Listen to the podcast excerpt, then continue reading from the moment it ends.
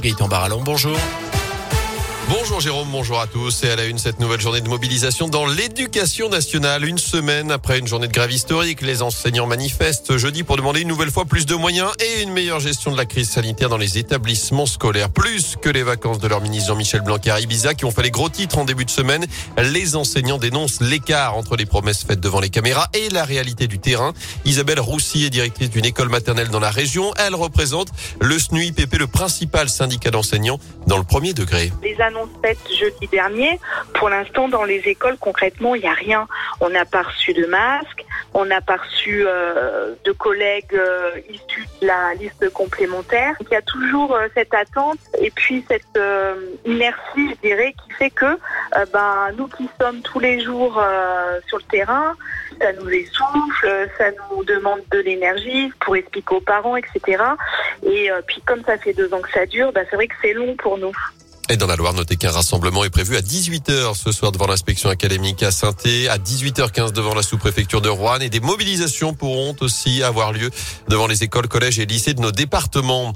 Dans ce contexte, un nouveau conseil de défense sanitaire est prévu ce matin à l'Elysée. Pas d'allègement des restrictions à prévoir avec plus de 300 000 cas de Covid en moyenne par jour sur la dernière semaine, encore plus de 430 000 détectés hier.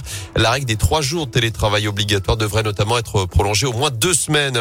À retenir aussi ce chiffre, 44%, c'est la hausse du prix de l'électricité qui a été évitée en ce début d'année. Annonce hier de la Commission de régulation de l'énergie. Je vous rappelle que le gouvernement a décidé de limiter cette hausse à 4%, mais il y aura un rattrapage évidemment à faire en 2023. À suivre le coup d'envoi du recensement. Aujourd'hui, l'INSEE lance sa campagne annuelle ce jeudi dans la région. 1,2 million d'habitants sont concernés dans 913 communes, soit 15% de la population de nos 12 départements. L'enquête va durer plusieurs semaines. Près de 3000 agents recenseurs déposeront une notice dans les boîtes aux lettres. Il suffira ensuite de remplir les questionnaires sur Internet et notez que c'est obligatoire, comme vous le disiez, Jérôme. Je précise que vous exposez une amende de 38 euros si vous ah. ne répondez pas à cette enquête. Amende quand même très rarement dressée pour les particuliers. Enfin, c'est aujourd'hui également que débutent les inscriptions sur Parcoursup, les futurs bacheliers et les personnes en réorientation jusqu'au 29 mars pour formuler leurs vœux sur la plateforme d'études supérieures.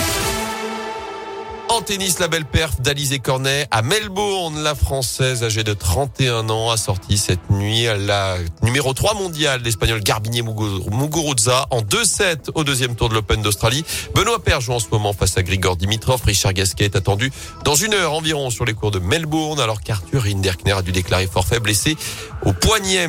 Enfin du foot, pas d'Eliakim Mangala pour le derby demain face à Lyon. L'ex-international français n'a pas encore signé son contrat à saint D'après l'équipe, les dirigeants voudraient lui faire passer une dernière série de tests physiques et médicaux aujourd'hui avant de lui offrir un contrat jusqu'à la fin de la saison.